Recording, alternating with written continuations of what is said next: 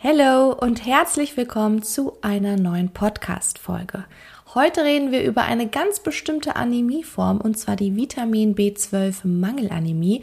Bleib also unbedingt dran, es wird spannend und bis gleich. Ich bin Elli von Natürlich Elli und du hörst meinen Podcast Medizin im Ohr. Wir beschäftigen uns hier mit Themen rund um Medizin, klären offene Fragen und führen spannende Gespräche mit inspirierenden Gästen. Wenn du also ein paar Minuten Zeit hast für ein bisschen Medizin im Ohr, dann lass uns loslegen. Bevor wir aber richtig in die Pathologie starten, müssen wir erstmal klären, worum handelt es sich überhaupt? Also was ist Vitamin B12? Vitamin B12, es steckt schon im Namen, gehört zu den B-Vitaminen. Wir haben ja eine große Gruppe an B-Vitaminen und B-Vitamine haben eine nervenstimulierende Wirkung. Das Vitamin B12 hat aber auch noch eine Sonderstellung und zwar ist Vitamin B12 auch an der Blutbildung beteiligt. Vitamin B12, Achtung, heißt auch Cobalamin. Also wenn du von einem Cobalaminmangel hörst, dann ist von einem Vitamin B12-Mangel die Rede. Oral nehmen wir Vitamin B12 fast ausschließlich, also in proteingebundener Form, über tierische Nahrungsmittel zu uns. Und damit wir Vitamin B12 resorbieren können, also auch für unseren Körper nutzen können und aufnehmen können, brauchen wir den sogenannten Intrinsic Factor. Und ich könnte mir vorstellen, dass es jetzt bei dir klingelt und du denkst, Intrinsic Factor, Moment. Moment, da muss ich mal kurz nachdenken, deswegen gebe ich dir ganz kurz Zeit. Überleg nochmal, was der Intrinsic Factor war. Dann lösen wir einmal auf. Beim Intrinsic Factor handelt es sich um ein Glykoprotein, was in unserer Magenschleimhaut gebildet wird. Und wenn du ganz genau sein willst, wird es in den Belegzellen der Magenschleimhaut gebildet. Und dieser Intrinsic Factor ist sehr, sehr wichtig, damit Vitamin B12 überhaupt auch in unserem Körper aufgenommen werden kann. Jetzt denkst du vielleicht gerade, oh, was sagt sie, ein Glykoprotein? Keine Sorge, also ein Glykoprotein ist einfach, du kannst es dir vorstellen wie ein großes Molekül, das besteht aus Proteinen, aber eben auch aus mehreren Zuckergruppen, deswegen Glykoprotein. Okay, du merkst dir also, Vitamin B12 für die Aufnahme brauchen wir unbedingt den Intrinsic Factor. Der wird in den Belegzellen der Magenschleimhaut gebildet. Ja, jetzt werden vielleicht ein paar sagen, aber so ein kleines bisschen Vitamin B12 wird doch auch so aufgenommen. Ja, ein sehr geringer Anteil von Vitamin B12 kann zwar auch über die Schleimhaut, also im Mund oder zum Beispiel über unseren Darm aufgenommen werden, aber dieser kleine Anteil, der reicht nicht aus. Also wir brauchen wirklich den Intrinsic Factor, damit im terminalen Ilium, also am Ende des Dünndarms, genügend Vitamin B12 resorbiert werden kann. Okay, dann haben wir jetzt einmal ganz, ganz kurz Vitamin B12 nochmal angerissen und auch wie Vitamin B12 aufgenommen werden kann und dass es eine sehr wichtige Bedeutung in unserem Körper hat.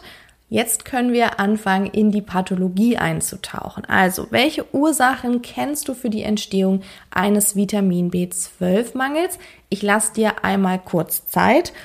Übrigens, dieses Ich lasse dir einmal kurz Zeit, das mache ich bewusst nicht, um dich zu ärgern, sondern dass du vielleicht einfach kurz auf Pause drückst und selbst überlegst, weil man so einfach besser, ja, besser lernt. Da habe ich jetzt äh, letztens so einen Kommentar bekommen, wie dass ich dann nicht genügend Zeit lasse. Ich möchte euch natürlich jetzt hier nicht mit 30 Minuten Folgen zu spammen, wovon 10 Minuten Schweigen ist. Ne? Deswegen, wenn ich sage, also eine Frage stelle und dich frage, denk mal drüber nach. Entweder lässt du es, weil du denkst, weiß ich nicht, ich höre das gerade zum ersten Mal. Oder wenn du möchtest, das ist alles nur ein Angebot von mir, drückst du auf Pause und denkst selbst nach. Also, ich lasse dir jetzt mal kurz Zeit. Okay, also es gibt grundsätzlich mehrere Ursachen für die Entstehung eines Vitamin B12-Mangels. Erstens natürlich, wenn wir Vitamin B12 in viel zu geringen Mengen zuführen, also zum Beispiel durch Mangelernährung, dann durch Essstörungen, durch zum Beispiel chronischem Alkoholkonsum. Das sind alles Möglichkeiten, warum wir eine zu geringe Zufuhr bekommen von Vitamin B12. Eine weitere Ursache wäre jetzt der Mangel an Intrinsic Factor, denn wir haben gerade gesagt, Intrinsic Factor ist wirklich essentiell für die Aufnahme von Vitamin B12. Wann hätten wir denn zum Beispiel einen Mangel an Intrinsic Factor? Ganz genau bei der chronischen Typ A Gastritis. Warum das? Weil es bei der Typ A Gastritis jetzt zu einer Zerstörung der Belegzellen kommt. Also diese Zerstörung ist autoimmunbedingt. Und wir haben ja gerade gesagt, Intrinsic Factor wird von den Belegzellen produziert. Okay, was wäre noch eine weitere Ursache? Zum Beispiel eine Erkrankung, die einfach mit einer reduzierten Vitamin B12-Aufnahme einhergeht. Ne, so Stichwort Darmerkrankungen oder aber auch ein erhöhter Bedarf, zum Beispiel in der Schwangerschaft. Wenn du dir diese vier grundsätzlichen Ursachen jetzt einmal anschaust oder nochmal im Kopf durchgehst, dann wird auch ganz klar, was denn hier jetzt bestimmte Risikogruppen für einen Vitamin B12-Mangel sein könnten. Also Einmal, wir haben gesagt, auch zu geringe Zufuhr, also ne, Menschen mit Mangelernährungen, mit einer Essstörung vielleicht, aber eben auch Vegetarier oder Veganer. Hier muss häufig Vitamin B12 dann einfach substituiert werden. Dann hätten wir noch die Patientengruppe mit den gastrointestinalen Erkrankungen, also zum Beispiel chronisch entzündliche Darmerkrankungen, weil hier Vitamin B12 einfach nicht mehr richtig aufgenommen oder eben verwertet werden kann.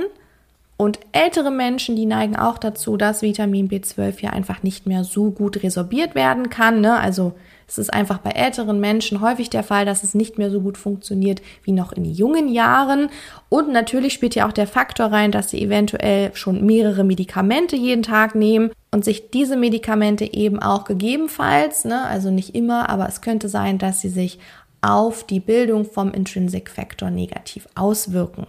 Okay, jetzt haben wir über die klassischen Risikogruppen gesprochen und jetzt lass uns doch einmal über die Symptome sprechen. Ein Vitamin B12-Mangel könnte asymptomatisch verlaufen, könnte aber auch mit vielen, vielen Symptomen und auch unterschiedlichen Symptomen verlaufen. Typisch für den Vitamin B12-Mangel sind neurologische Symptome, zum Beispiel Parästhesien oder auch andere Sensibilitätsstörungen, dann verminderte Reflexe, Antriebslosigkeit bis wirklich zu Depression. Es könnte zu Impotenz kommen oder auch zu Blasenentleerungsstörungen. Wenn du gut zugehört hast, dann erinnerst du dich, dass ich vorhin gesagt habe, dass Vitamin B12 auch an unserer Blutbildung beteiligt ist. Das bedeutet, bei einem Mangel kann es hier eben auch zu Blutbildungsstörungen kommen, als Beispiel zu einer Thrombozytopenie. Das bedeutet, wir haben hier eine erhöhte Blutungsneigung.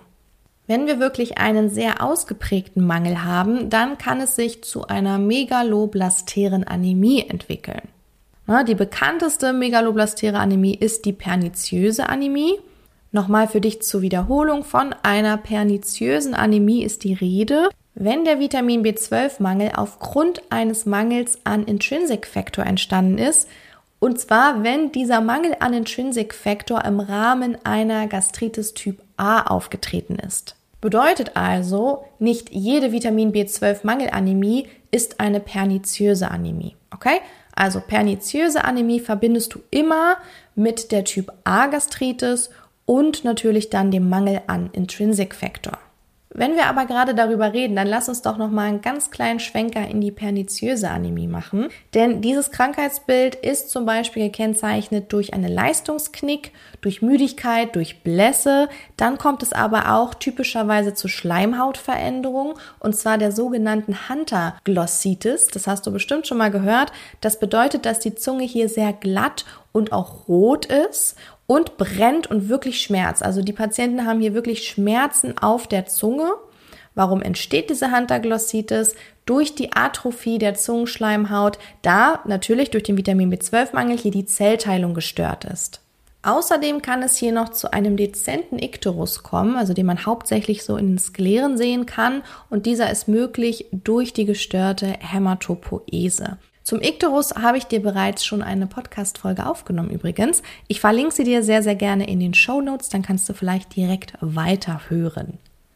Wie sieht denn jetzt die Therapie eines Vitamin B12-Mangels aus? Also, in erster Linie sollte immer versucht werden, diesen Vitamin B12-Mangel natürlich durch Substitution auszugleichen. Also oral zum Beispiel oder auch intramuskulär oder intravenös. Man versucht natürlich im ersten Schritt immer erstmal über die orale Gabe von Vitamin B12 diesen Mangel auszugleichen. Das macht aber natürlich keinen Sinn, wenn jetzt zum Beispiel eine Darmerkrankung vorliegt und die Aufnahme von Vitamin B12 aus dem Darm gestört ist. Also wir haben hier eine gestörte Resorption. Dann macht es natürlich wirklich keinen Sinn, wenn wir jetzt oral Vitamin B12 zu uns nehmen. Ja, dann müsste man natürlich gucken, ob man jetzt intramuskulär oder intravenös substituiert.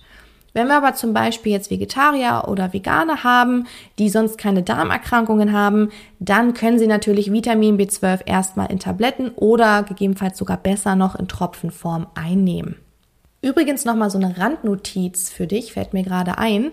Ähm, Vitamin B12 ist das einzige wasserlösliche Vitamin, was zu einem großen Teil im Körper gespeichert wird. Das heißt, wir haben hier immer ein kleines Depot. Bedeutet, dass wenn man jetzt zum Beispiel sagt, ich ernähre mich ab jetzt vegetarisch oder vegan, dass es noch eine längere Zeit so sein kann, dass man genügend Vitamin B12 eben hat, weil man hier seinen kleinen Vorrat dann irgendwie langsam aufbraucht. Wenn dann aber natürlich dieses Depot immer nur aufgezehrt wird und ähm, wir diesen Speicher nicht mehr füllen, dann würde es zu einem Mangel kommen. Okay, dann hast du es für heute geschafft. Bevor du ausmachst, will ich dich noch darauf aufmerksam machen. Das habe ich schon vorletzte Folge, glaube ich, gemacht. Genau, dass wir dieses Jahr im Spätsommer unsere große Ausbildung starten. Wenn du also schon lange mit dem Gedanken spielst, vielleicht die Heilpraktiker-Ausbildung zu machen, dann schau doch gerne mal bei uns vorbei. Ich verlinke dir hier auch natürlich wieder alles in den Show Notes. Ich hoffe sehr, die Folge hat dir gefallen. Wenn ja, würde ich mich riesig über fünf Sterne freuen, die du mir schenkst. Vielleicht auch einen ähm, Kommentar. Die lese ich mir auch immer durch. Da freue ich mich sehr. Und ansonsten wünsche ich dir einen wunderschönen Tag, wunderschönen Abend, wann auch immer du diese Folge hörst. Und bis nächste Woche.